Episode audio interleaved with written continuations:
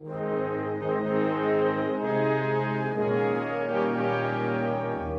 Staat hat jahrelang seine eigenen Bürgerinnen und Bürger ausspioniert. Bei jedem siebten ist eine sogenannte Fische angelegt worden. Die Swissair hat Schulden im Betrag von 7,8 Milliarden Franken. Gewählt ist mit 125 Stimmen. est élu avec 125 voix.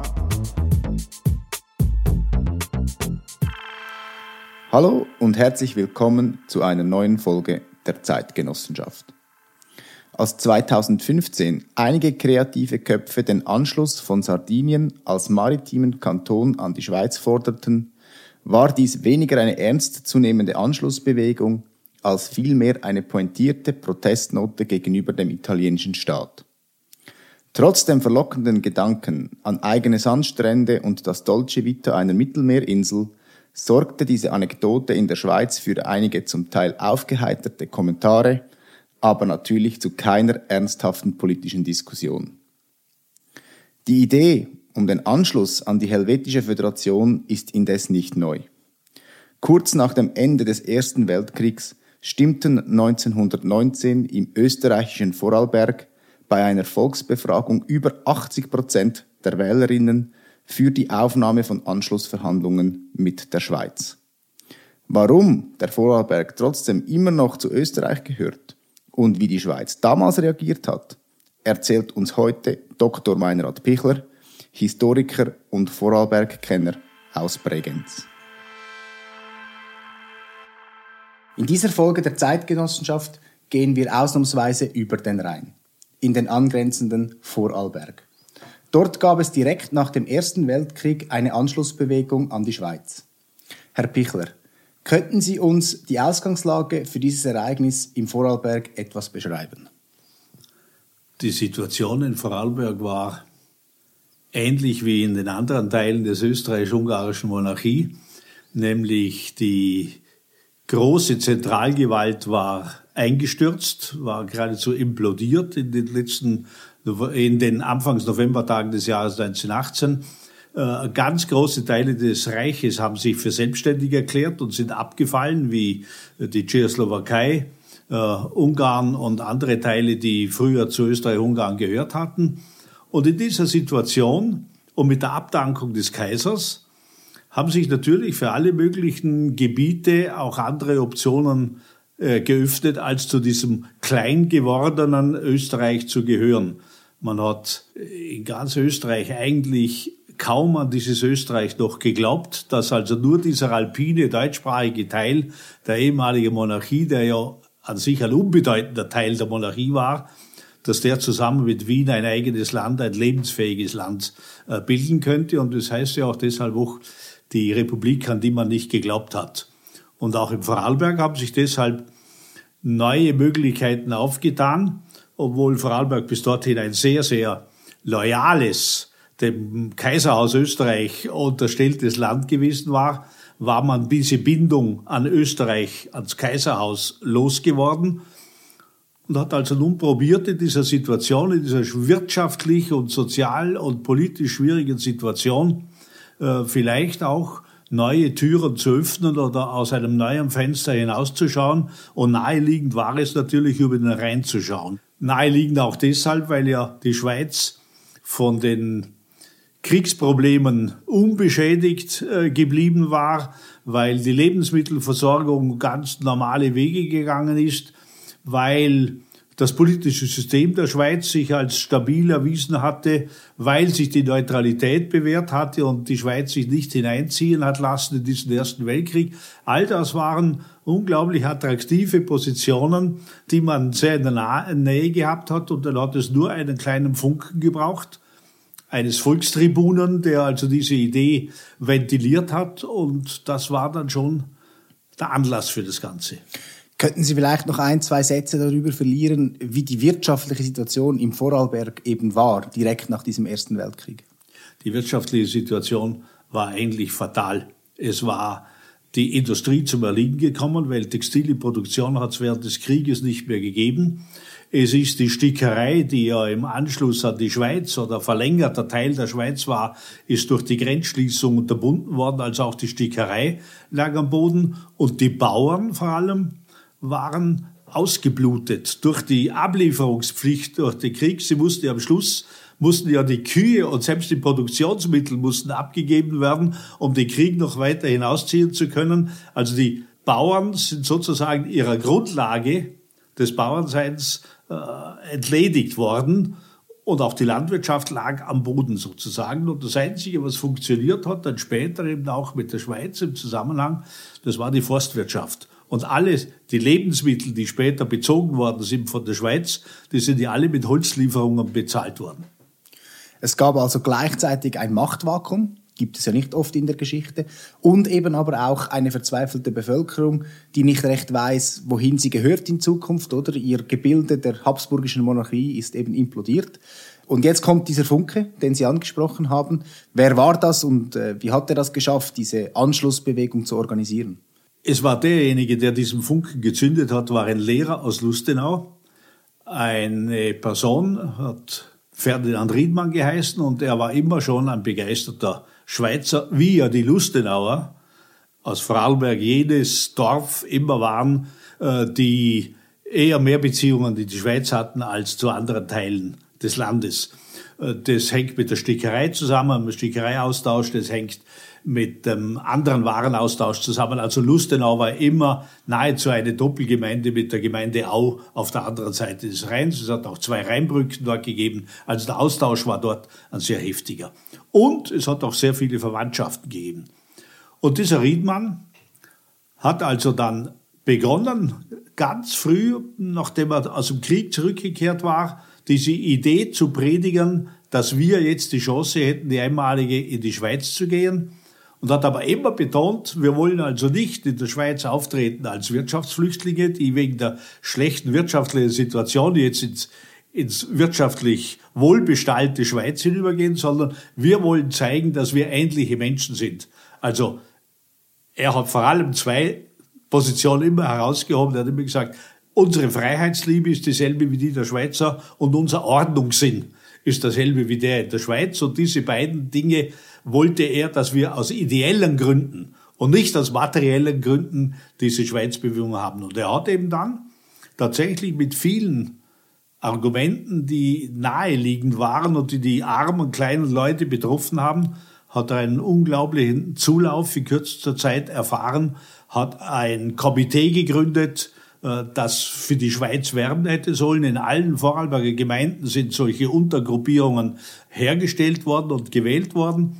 Und über den Winter bis hin zum Frühling ist das eine Bewegung geworden, die also in ganz Vorarlberg tatsächlich berührt hat und die auch angesichts der Verhältnisse in Wien, dass man ja dort immer noch Angst gehabt hat, es könnte dort eine bolschewistische Position an die Macht kommen, äh, war die politische Angst gegeben und der Riedmann hat vor allem urängste Alte geschürt, also antisozialistische Argumente hat er gehabt. Er hat natürlich antisemitische, das ist in Vorarlberg seit 20 Jahren zuvor schon, ist also von der christlich-sozialen Partei ein, ein alltäglicher Antisemitismus aufgebaut worden, auf dem man alles aufbauen können. Da hat es Reizworte gegeben, die man in Vorarlberg verwendet hat und in anderen Teilen wo man schon gewusst hat, da muss man nichts Jüdisches sagen, aber man weiß es schon. Wenn man zum Beispiel gesagt hat, der Riedmann, wir wollen nicht zu Skandalizien gehören. Also Galizien war das Wort für die Herkunft der Juden und Skandalizien war also die Korruptionsgesellschaft, die mit dem Judentum verbunden worden ist. Also Antisemitismus Anti-Wienertum natürlich dann, der, der Reflex gegen diese Großstadt, die er immer wieder gegeißelt hat. Und es ist auch sehr gut angekommen, dass dort alle Erscheinungen der Moderne äh, und die Zuchtlosigkeit und die Morallosigkeit und so weiter, dass die in der Großstadt äh, stattfinden und dass wir uns von dieser Großstadt absondern möchten und dass in der Schweiz das alles nicht so sei. Also auf der einen Seite hat er die Verhältnisse in Österreich gegeißelt als unzumutbare Verhältnisse und dass wir in den Griff der Wiener Juden geraten könnten und auf der anderen Seite das Juden, die judenfreie Schweiz, die Freiheits mit, mit Volksrechten und dergleichen mehr. Er hat auch sehr interessant losgeschlagen in vielen Reden gegen das österreichisch-ungarische Militär, obwohl er selber Offizier gewesen war. äh, dass eben die Verhältnisse, wie hier mit Menschen umgegangen worden sei, dass wir das nicht nochmal brauchten sozusagen, dass also die Offiziere und die, die Machthaber äh, im alten Österreich sozusagen auch korrupt gewesen seien, ungerecht gewesen seien. All das hat er zusammengefasst zu einem Konglomerat, das bei den kleinen Leuten hier, bei den Armen, äh, bei den Ausgezehrten vom Krieg, ausgezehrt, auch menschlich ausgezehrt. Man muss sich ja vorstellen, das waren alleine 5000 Invalide sind zurückgekommen aus dem Krieg, die alle traumatisiert waren. Es hat überhaupt keine, keine äh, Auffangnetze in irgendeiner Form für diese Menschen gegeben und denen etwas zu predigen, dass es allein gäbe, nur ein paar Kilometer entfernt, wo alles besser und schöner sei, das hat natürlich verfangen. Und dieser Riedmann war ja eben sehr schnell, sehr erfolgreich, oder? Also begonnen hat es äh, Ende November 1918 äh, und bis eben im Frühling 1919 war er so weit, dass er die, die öffentliche Politik, die, die Machthaber quasi unter Druck setzen konnte. Wie hat er das gemacht? Er war eine unglaublich dynamische Persönlichkeit. Er war ein ausgezeichnter Redner. Er hat später ein Buch geschrieben, was der Redner zu tun habe, dass er gut ankommt und dass er also von, von denen, die zuhören, geliebt wird. Er wollte auch geliebt werden. Und er hat eine Stimmung vorgefunden, die er richtig ausgenutzt hat. Mit seinen Fähigkeiten hat er diese Stimmung, die geherrscht hat, ausgenutzt. Und die Politik war relativ untätig, weil ja auch die offizielle Politik abwarten wollte, wie sich die Verhältnisse entwickeln. Und für Vorarlberg war angesagt im April die erste freie Wahl, Landtagswahl.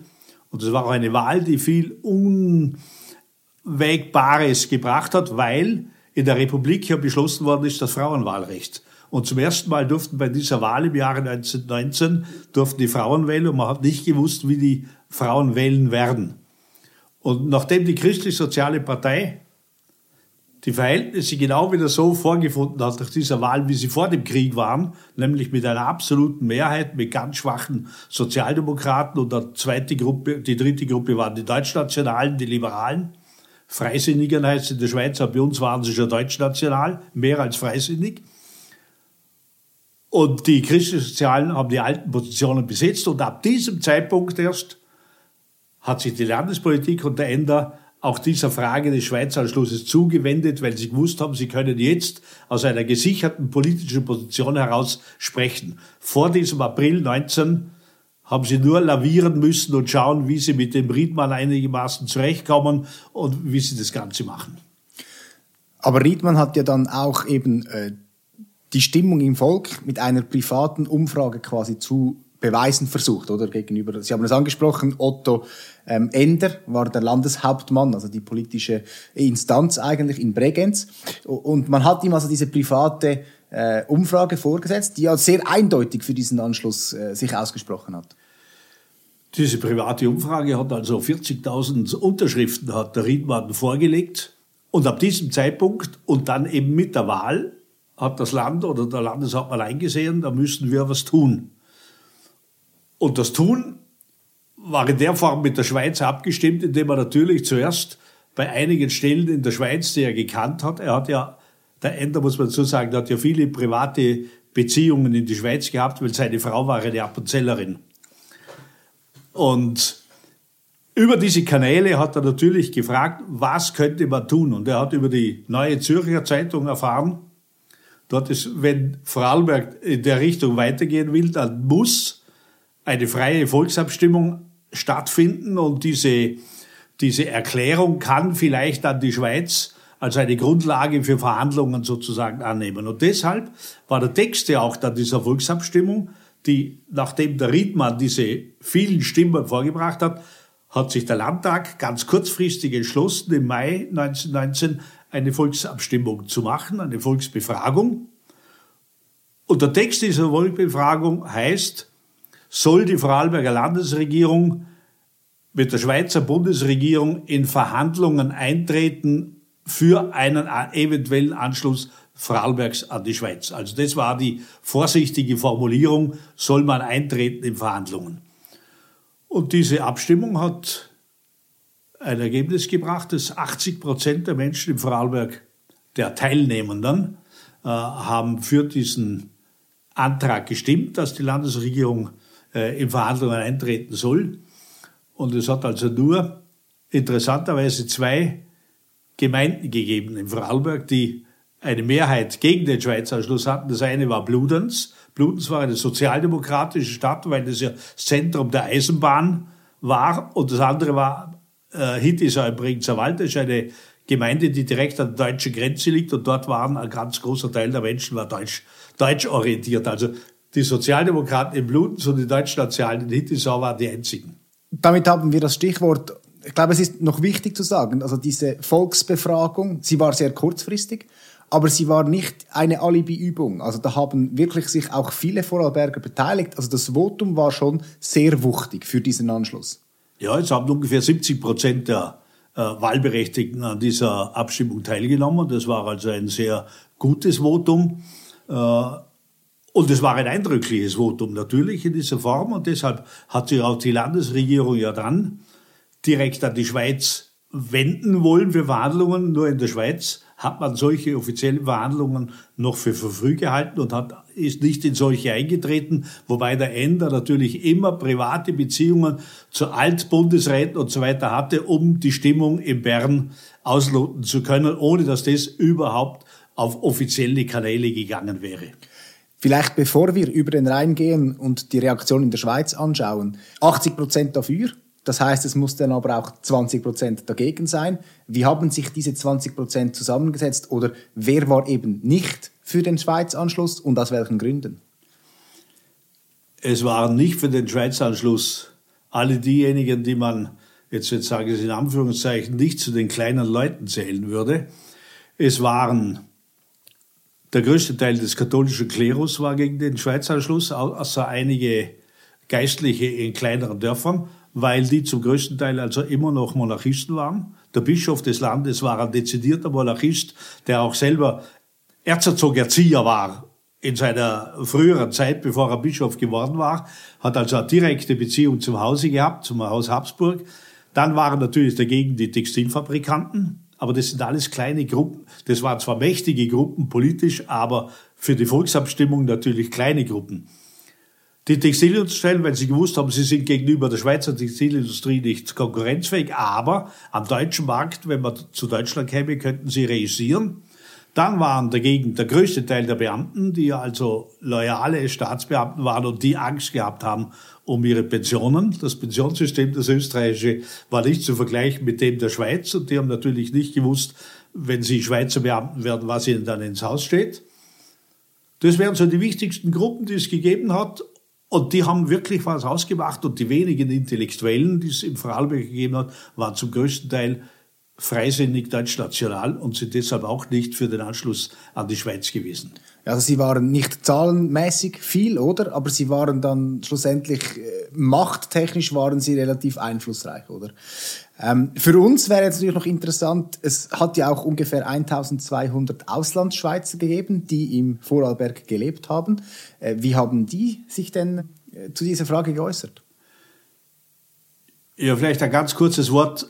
Was waren das für Menschen, die Auslandschweizer im Vorarlberg? Das waren zum größten Teil also Angestellte von Schweizer Firmen in Vorarlberg. Äh, große Schweizer Firmen hatten mit der Arlbergbahn-Gründung im Jahre 1880 im Vorarlberg hier Niederlassungen gemacht, so wie Suchard und Schöller und eine ganze Reihe großer Schweizer, dann äh, Matschi natürlich und so weiter. Die waren alle hier im Raum Bregenz bis Bludens waren die mit Niederlassungen, weil Österreich hohe Zölle hatte, haben die von hier aus für den österreichischen Markt produziert. Das war ein Markt mit 50 Millionen Einwohnern, also Österreich. Weil, weil eben damals die Monarchie noch. Die Monarchie. Äh, genau. Und die waren hier im Vorarlberg mit ihren, in ihren Betrieben und die haben genau gewusst, dass der Sinn und Zweck dieser Zollgründungen obsolet geworden wäre, wenn Vorarlberg zur Schweiz kommt. Und deshalb waren die natürlich dafür, dass das so bleibt, dass von diesen Betrieben aus der österreichische Markt und dann auch der tschechische und ungarische, dass das von hier aus beliefert wird. Jetzt haben wir ein wuchtiges Votum dafür, also eigentlich wäre die, der größte Teil der Bevölkerung dafür gewesen. Die politischen Entscheidungsträger mussten darum eben auch etwas tun, haben darum eben in der Schweiz auch quasi die Verhandlungen eröffnet. Dort ist man aber auf eine eher reservierte Haltung gestoßen. Also die offizielle Schweiz hat sich nie wirklich für diese Idee erwärmt und dafür gibt es verschiedenste Gründe. Vielleicht fangen wir mal an bei der Zusammensetzung der Schweiz. Also die, die Aufnahme vom Vorarlberg hätte ja einige Verhältnisse verschoben in der Eidgenossenschaft. Es ist im Laufe der Behandlung dieser Schweizer Anschlussfrage immer wieder als wesentlichster Grund angegeben worden für die Schweiz oder für die reservierte Haltung der Schweiz, äh, dass tatsächlich das sprachliche, das äh, konfessionelle äh, Gleichgewicht, das innerhalb der Schweiz erreicht war, dass das mit diesem zusätzlichen katholischen und deutschsprachigen Teil nicht gestört werden sollte. Wenn man die wirklichen Argumente der damaligen Zeit aus den Dokumenten liest, so war das also nicht das wesentlichste Argument. Das wesentlichste Argument am Anfang war auf jeden Fall, dass die Schweiz ganz offiziell erklärt hat, am Ende des Weltkrieges, sie betreiben eine Politik, eine Außenpolitik der territorialen Wunschlosigkeit. Und dieses Wort der territorialen Wunschlosigkeit ist auch denen, die in Paris verhandelt haben, klar gewesen, dass die Schweiz will mit diesen ganzen Verhandlungen nichts zu tun haben. Die Schweiz hat sich im Krieg neutral verhalten und bleibt auch jetzt neutral, weil es ja durchaus Aspirationen von Italien aufs Tessin gegeben hat wenn schon verändert wird und die Gefahr, dass wenn Vorarlberg sozusagen akzeptiert wird, dass dann Italien Ansprüche stellt auf das Tessin, das war viel gefährlicher als die konfessionelle oder andere Argumente. Also das war mal ein ganz wesentlicher Grund für die Schweiz. Vielleicht müssen wir hier kurz einschieben und eben noch sagen, dass parallel zu dieser Anschlussbewegung, eben im Anschluss des Ersten Weltkriegs, in Paris die Friedensverhandlungen der Siegermächte und der besiegten Mächte stattgefunden haben, oder der berühmte Versailler Vertrag und eben für Österreich parallel die Verhandlungen in Saint-Germain. Ja. Die Verhandlungen in Saint-Germain haben sich hingezogen bis zum Herbst 1919. Ja. Und in dieser Zeit sind alle Möglichkeiten ausgelotet worden. In dieser Zeit haben sich die Alliierten natürlich überlegt, was soll mit diesem Österreich geschehen. Die haben ja auch gewusst. Und die Alliierten haben sich sehr früh dafür entschieden, dass dieses Österreich bestehen bleiben muss. Dieses Sie, neue Deutsch-Österreich. Dieses neue Deutsch-Österreich, das ja nachher nicht Deutsch-Österreich heißen durfte. In dem Friedensvertrag steht ja auch drin, dass es nur Österreich heißt und nicht Deutsch-Österreich. Weil man tatsächlich nicht wollte, dass Deutschland womöglich da noch größer werden könnte, dass Deutschland womöglich eine größere sozialdemokratische Republik wird mitten in Europa. Also das war gegen Deutschland gerichtet auf der einen Seite und auf der anderen Seite war das natürlich ein günstiger Pufferstaat, der da hineingegangen ist und mit dem die Schweiz auch sehr einverstanden war. Die Schweiz war damit sehr einverstanden, weil immer es die Absicht war der Schweizer Verkehrspolitiker, dass es eine zweite große Linie geben sollte über München nach Mitteleuropa und nach Osteuropa zu kommen per Bahn. Und deshalb war die Bahnlinie durch Vorarlberg, Tirol, also die österreichische Westbahnlinie, war für die Schweizer Industrie ein ganz großes Interesse. Wir werden später noch auf das zurückkommen, äh, wie man das auch gehandelt hat sozusagen. Genau, und dann war ja auch noch das Thema mit dem, mit dem ganzen Geld. Also man hätte ja auch die Schulden des Vorarlberg, die Kriegsschulden und wahrscheinlich einen Teil der Schulden, der Gesamtschulden des Landes aus Wien übernehmen müssen. Das soll ja auch noch dazu beigetragen haben. Es hat ja Berechnungen gegeben, wie groß die Kriegsschulden waren, obwohl man sich da erklärt hat, dass die Kriegsanleihen ja nicht zurückbezahlt worden sind. Aber es hat ja andere unglaubliche, einen Berg von Schulden gegeben. Aber dazu kommt noch als zweites, es hat ja in diesem Fall, wie ich schon gesagt habe, derartig viele Invalide gegeben, die Ansprüche auf Invalidenpensionen gehabt haben. Und die Schweiz hat gesehen, was da an Folgen herauskommen könnte, wenn auf einmal mit Schweizer Steuergeldern die österreichischen Invaliden bezahlt werden müssten. Und das wäre also der Schweizer Bevölkerung, äh, die selber ungern Steuern bezahlt hat, schwer zu erklären gewesen, dass jetzt die Schweiz plötzlich die Kriegslasten also sowohl die Schulden als auch die Renten, die zu bezahlen werden, wenn das die Schweizer Bevölkerung zu zahlen hat. Weil eingebracht hätte ja Vorarlberg praktisch außer dem Territorium, das zu diesem Zeitpunkt auch nicht sehr produktiv war, viel mehr eingebracht hätte man nicht. Das heißt, auch mit dem Votum, also mit den 80 Prozent dafür, ließ halt die Schweiz nicht wirklich mit sich reden, oder? Es gab aber einige Exponenten, unter anderem ein Bundesrat, die durchaus für diese Idee sich erwärmen ließen. Was, war, was waren denn deren Bewegungsgründe? Also Bundesrat Felix Kalonder aus Graubünden war erstens natürlich sehr nahe an dieser Grenze und hat die Verhältnisse hier gekannt.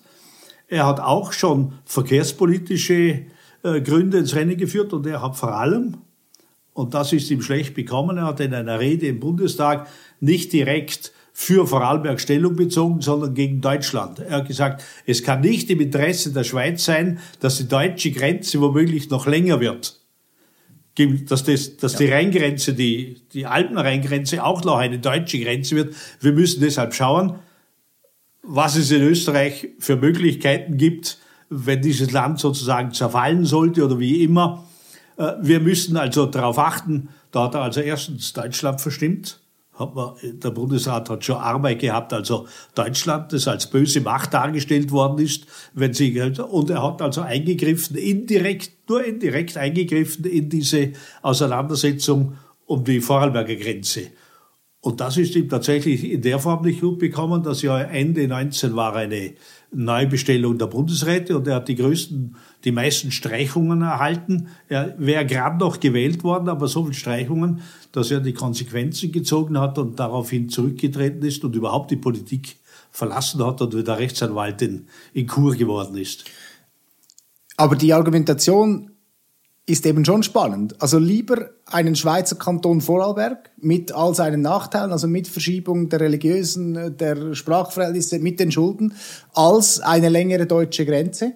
Also das wäre dann fast zu bevorzugen gewesen. Das war nach der Ansicht vom Kalender. Die, er hat ja überhaupt keine Mehrheit gefunden. Er hat vor allem einen in dem Bundesrat Schultes hat er einen unglaublich starken Gegner gehabt, der also total dagegen war. Äh, gegen die Aufnahme. Aber es geht schon auch in erster Linie dem restlichen Bundesrat um diese Großwetterlage, dass man nicht eintreten wollte, weil man nicht hineingezogen werden wollte in dieses Länderverschieben, in diese Territorialverschiebungen, die bei diesen Friedensverhandlungen teil, äh, stattgefunden haben, wo man ewig lang über Saarland diskutiert hat, welchen Status das haben sollte wo man in Österreich natürlich wahnsinnig lang diskutiert hat, wie soll man in Kärnten gegenüber Slowenien diese Grenze ziehen, wie soll man die Südtirol-Grenze, soll man das belasten, soll das Italien? Also es waren diese Territorialfragen das Zentrum der Verhandlungen und die Schweiz wollte in diese Verhandlungen nicht hineinbezogen werden. Und wie hat sich denn die offizielle Schweiz aus dieser Situation herausgeredet oder wie haben Sie die Verhandlungen wie sind Sie nicht auf die Verhandlungen eingetreten? Indem sie tatsächlich keine offiziellen Verhandlungen angetreten haben. Also die Vorarlberger Landesregierung hat nie ein, ein, ein Signal äh, für offizielle Verhandlungen von der Schweiz erhalten, weil die Schweiz immer gesagt hat, wir würden nur in Verhandlungen eintreten, wenn der österreichische Bundesstaat das zulässt. Und der österreichische Bundesstaat hat natürlich überhaupt kein Interesse gehabt, die Regierung in Wien, um das Territorium nochmal zu verkleinern und damit die Zentrifugalkräfte in ganz Österreich noch einmal stärker zu machen, wenn einem Bundesland sozusagen das Weggehen und die, die, die Sezession sozusagen erlaubt wird. Also deshalb hat die Schweiz sich darauf, hat darauf bestanden, dass sie zu dieser Sache höchstens mit der österreichischen Bundesregierung, weil die Außenpolitik war ja eine Bundesangelegenheit, dass sie nicht mit der Vorarlberger Landesregierung, sondern nur mit der österreichischen Bundesregierung. Und die österreichische Bundesregierung hat natürlich niemals daran gedacht, mit der Schweiz solche Verhandlungen aufzunehmen. Ja, das ist verständlich. Aber ein kleines Detail noch vielleicht. Der österreichische Bundeskanzler Karl Renner war ein Sozialdemokrat und er und eine ganze Reihe von industriellen und reichen Menschen aus der Monarchie, aus unterschiedlichen Teilen der Monarchie, die haben sich im Sommer 1919, als die Verhandlungen im Gange waren, an verschiedenen Orten im Vorarlberg Bauernhöfe gekauft. Das heißt also, was ich weiß, der Chef, der am reichsten geworden war durch den Ersten Weltkrieg, das war der Herr Skoda in, in Pilsen, der größte Waffenproduzent der österreichisch-ungarischen Monarchie. Und der hat sich Montafon einen Bauernhof gekauft, weil, wenn tatsächlich Vorarlberg zur Schweiz gekommen, dann wäre er Schweizer Staatsbürger auf der Stelle geworden. Also einige, einige aus der Tschechoslowakei, aus Jugoslawien und andere haben sich im Vorarlberg kurzfristig, die haben alle, nachdem das abgeblasen war, diese Höfe wieder verkauft. Die haben kein Interesse gehabt, ein Wochenendhaus oder sowas im Vorarlberg zu haben. Aber auch der Renner selber hat einen Hof gekauft. Ja, also quasi als Absicherungspolitik, wenn dieses Österreich tatsächlich noch verfallen Also es war in den Hinterköpfen war es doch da, dass das noch geschehen könnte. Ja. Wenn wir vielleicht noch mal kurz zurück in die Schweiz schwenken, die offizielle Schweiz wissen wir die Reaktion, da, da hat man kein Interesse. Gibt es äh, Hinweise, wie sich die einfache Bevölkerung zum Beispiel im Rheintal oder in den angrenzenden Gebieten zu dieser Frage geäußert hat? Im Rheintal war man eigentlich auch reserviert. Es hat einzelne Exponenten gegeben, die der Riedmann gekannt hat oder die sonst irgendwelche Beziehungen zum Vorarlberg gehabt hat. Es waren hauptsächlich auch Vorarlberger, die sich in der Schweiz äh, früheren Zeit niedergelassen haben. Die haben ja ein einen Verein in der Schweiz gegründet, der hat Pro Vorarlberg geheißen und dieser Pro Vorarlberg Verein hat auch Werbung gemacht in der Schweiz, hat auch eine Denkschrift herausgegeben, was das für die Schweiz für Vorteile hätte, wenn das Vorarlberg dazukommt und so weiter. Aber es waren relativ wenige und in der Schweiz hat es aber ganz dezidierte auch Gegner gegen Anschluss gegeben. Der heftigste Exponent mit, mit unglaublichen Eingaben auch an den Bundesrat und die Stimmung gemacht haben, das war die Gemeinde Bux, weil die haben Angst gehabt, dass ihr Grenzbahnhof, es waren ungefähr die Hälfte der Bevölkerung von Bux, haben in Speditionen und um diesen Grenzbahnhof sozusagen davon gelebt. Und wenn der weggefallen wäre, also der Protest aus Bux war der lauteste und der heftigste gegen den Anschluss an die Schweiz. Ja, auch wieder aus wirtschaftlichen Überlegungen. Auch aus wirtschaftlichen Gründen. Ja gut, dann kommen wir zurück. Es ist Frühling 1919. Es gibt keinen Anschluss. Die Schweiz will nicht. Ähm, Vorarlberg kann nicht in dem Sinne, oder? Und dann gab es ja eben auch noch diesen, diese Entscheidungen in Saint-Germain in den Verhandlungen, oder? Dass man quasi dieses Österreich jetzt als Staat konzipiert und dass eben Sezession dort nicht mehr möglich ist. Also man hat dann schlussendlich ein Fait accompli gehabt. Mhm. Ähm, und Vorarlberg wurde dazu verdonnert, sagen wir mal, äh, bei Österreich zu bleiben. Jetzt haben wir aber immer noch diese Volksbewegung vom, vom Herrn Riedmann, die ja eigentlich sehr durchschlagkräftig war. Was ist denn in dem Moment aus dieser geworden oder wie haben die weitergemacht? Die Volksbewegung war nach den Friedensverträgen wie verboten verschwunden. Der Riedmann war alleine, wie er es vorher nie war.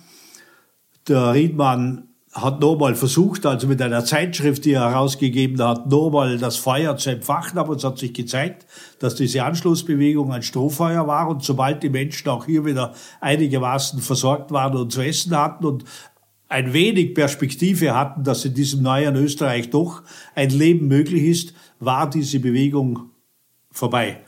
Sie hat aber immer noch im Untergrund natürlich bei einzelnen wenigen geköchelt. Es hat ja im Jahre 1978 im Vorarlberg eine Bewegung gegeben, die hat Pro Vorarlberg geheißen, nach, nach dieser Bewegung genannt. Und das waren einige alte Hofräte der Landesregierung und, und ein Journalist, der es getragen hat. Und die wollten unter diesem Aspekt Pro Vorarlberg auch eine Annäherung an die Schweiz in der Form, aber nicht staatlich, sondern dass man plebiszitäre Dinge einführt, dass wir mehr die Distanz zu Wien bekommen, dass Vorarlberg ein paar Sonderrechte bekommt, die nicht in der österreichischen Bundesverfassung verankert sind. Also es war eine Separationsbewegung sozusagen, ohne dass sie dezidiert gesagt haben, wir wollen nicht mehr Österreich sein, aber auch diese Bewegung ist innerhalb kürzester Zeit wieder eingeschlafen. Ja, was mich noch interessant ähm, dünkt, ist, ähm, eben, also so schnell wie die Bewegung gekommen war, war sie wieder weg. Und sie ist dann aber auch unmittelbar im Anschluss, also in den 20er oder den 30er Jahren, wo es ja doch nochmals massive politische Verwerfungen gab und auch wieder territoriale Veränderungen, ist die Idee niemals wieder konkret aufs Parkett gekommen. Nein, die spielt in der politischen Diskussion der folgenden Jahrzehnte überhaupt keine Rolle mehr, weil erstens einmal die Propaganda dann ab den 30er Jahren nach Deutschland unglaublich massiv geworden ist, aber die Schweiz nicht mehr und, und es hat schon wahrscheinlich auch unter vielen Befürwortern eine Ernüchterung gegeben, dass die Schweiz im Jahr 1919 so distanziert auf dieses Angebot reagiert hat. Und die Schweiz hat nach den Friedensverträgen ihr noch eine Erklärung herausgegeben. Das war eine sehr, für die Schweiz eine sehr schöne Erklärung. Die hat geheißen, die Schweiz anerkennt im vollen Umfange das neu entstandene Österreich in seinen heutigen Grenzen. Nur wenn es im Laufe der Jahre zu einem Zerfall dieses Landes kommen sollte, dann kann die Schweiz sich nochmal überlegen, wie es seine Politik ausrichten wird. Aber an erster Stelle steht ganz klar, wir anerkennen dieses Österreich in diesen Grenzen. Und dann müssen wir der Vollständigkeit halber auch noch sagen, dass dieser Ferdinand Riedmann eben nicht nur politisch gefallen ist, sondern auch straftechnisch dann sich noch einiges zu Schulden kommen hat. Der Ferdinand Riedmann scheint mir ein Beispiel dafür zu sein, dass er am Höhepunkt seiner Macht, als er im Vorarlberg, also der umjubelte Held sozusagen war, dass er auch für sich selbst irgendwie die Dimensionen verloren hat und geglaubt hat, bestimmte Dinge gelten für ihn nicht mehr. Und er hat tatsächlich als Lehrer ein 13-jähriges Mädchen in der Schule vergewaltigt. Äh, das ist am Anfang noch unter den Teppich gekehrt worden, es hat sich aber nicht halten lassen. Er ist im Jahre 1923 angeklagt worden und zu Gefängnis verurteilt wegen äh, Notzucht. Und damit war seine Karriere endgültig beendet und, und, und er ist auch als Gemeindepolitiker dann nicht mehr äh, gewesen. Aber der Mythos war eigentlich verschwunden und ich erinnere mich als Student, als, als Gymnasiast sozusagen, um eine kleine Geschichte nur anzuführen, hat unser Geschichtelehrer, der auch einer von diesen Hofräten war, der lieber in die Schweiz geschaut hat oder lieber nach Deutschland als nach Wien, der hat eben uns von dieser Schweizer Anschlussbewegung erzählt und hat gesagt, er hat seinen Lehrer Riedmann gegeben und, und, und zwar kurz und da zeigt einer in der Klasse auf und sagt, das ist mein Großvater. Und alle haben gestaunt und gesagt, soll ich mitbringen? Und dann ist der Herr Riedmann, als alter Mann, habe ich ihn selber erlebt, wie er in unsere Klasse gekommen ist. Was er erzählt hat, weiß ich nicht mehr. Ich weiß nur, dass er eine eindrückliche Person mit Stock und Hut und, und ist der bei uns hat eine Geschichtsstunde gehalten hier am Bregenzer Gymnasium. Okay, das ist aber sehr interessant, dass Sie da, da sind Sie quasi fast noch Zeitzeuge dieser Geschichte. Ja, aber wie gesagt, ich weiß inhaltlich nicht ja. mehr. Was? Aber das Sie hat mich damals zu wenig interessiert, aber ich kann mich gut an die, an die Statur und an den Herrn Riedmann kann ich mich erinnern. Ja. Vielleicht jetzt noch zum Abschluss, einfach zum in der Perspektive auch noch aufzuzeigen, wie volatil die Zeiten damals waren gab es ja neben dieser Schweizbewegung, die zwar natürlich wichtiger war, aber es gab ja auch diese Idee, dass man Vorarlberg ähm, zu Deutschland hinzufügen könnte, das sogenannte Schwabenkapitel. Ja, also in, in, in Österreich und auch im Vorarlberg hat es ja seit der Bismarck-Zeit eine sehr starke Bewegung gegeben. Ich habe schon gesagt, die Freisinnigen, der ehemalige Freisinn in Österreich ist im Prinzip deutschnational geworden. Also die Liberalität hat, ist aufgegeben worden für die Nationalität. Und ab dieser Zeit hat es in Österreich eine heftige Auseinandersetzung immer wieder gegeben, wollen wir näher zu diesem großen Deutschland gehören und nicht zu diesem Vielvölkerstaat, den man aus nationaler Sicht als, als etwas unzeitgemäßes gesehen hat, sondern man hat den Nationalstaat als das Wesentliche gesehen. Und diese Deutschnationalen waren auch im Vorarlberg und vor allem in der Elite. Also die österreichischen Universitäten waren zum größten Teil deutschnationale Brutstätten. In, Im Vorarlberg waren die Ärzte, die Rechtsanwälte, waren alle deutschnational. Nahezu. In, in, in Vorarlberg war es auch so, dass 100 Prozent der Ärzte im Vorarlberg waren im Jahre 1938 Mitglieder in SDRP geworden. Also keine Berufsgruppe war derartig stramm deutsch ausgerichtet wie jetzt beispielsweise die Ärzte. Und diese Gruppe hat es immer gegeben und die haben natürlich jetzt auch Oberwasser gespürt und sind aktiv geworden, nachdem sie gesehen haben, dass es einen derartigen Zug, Zug zur Schweiz gibt, haben sie in dieser historischen Situation auch die Chance gesehen, dass sie ihr politisches Ideal sozusagen durchsetzen und sind auch sehr unterstützt worden von Baden-Württemberg und von Bayern und so weiter dass tatsächlich jetzt auch die Möglichkeit wäre, zusammen mit Tirol oder alleine äh, an Deutschland angeschlossen zu werden. Aber auch diese Bewegung, die ist tatsächlich auch untergegangen, hat aber weiter geglimmt.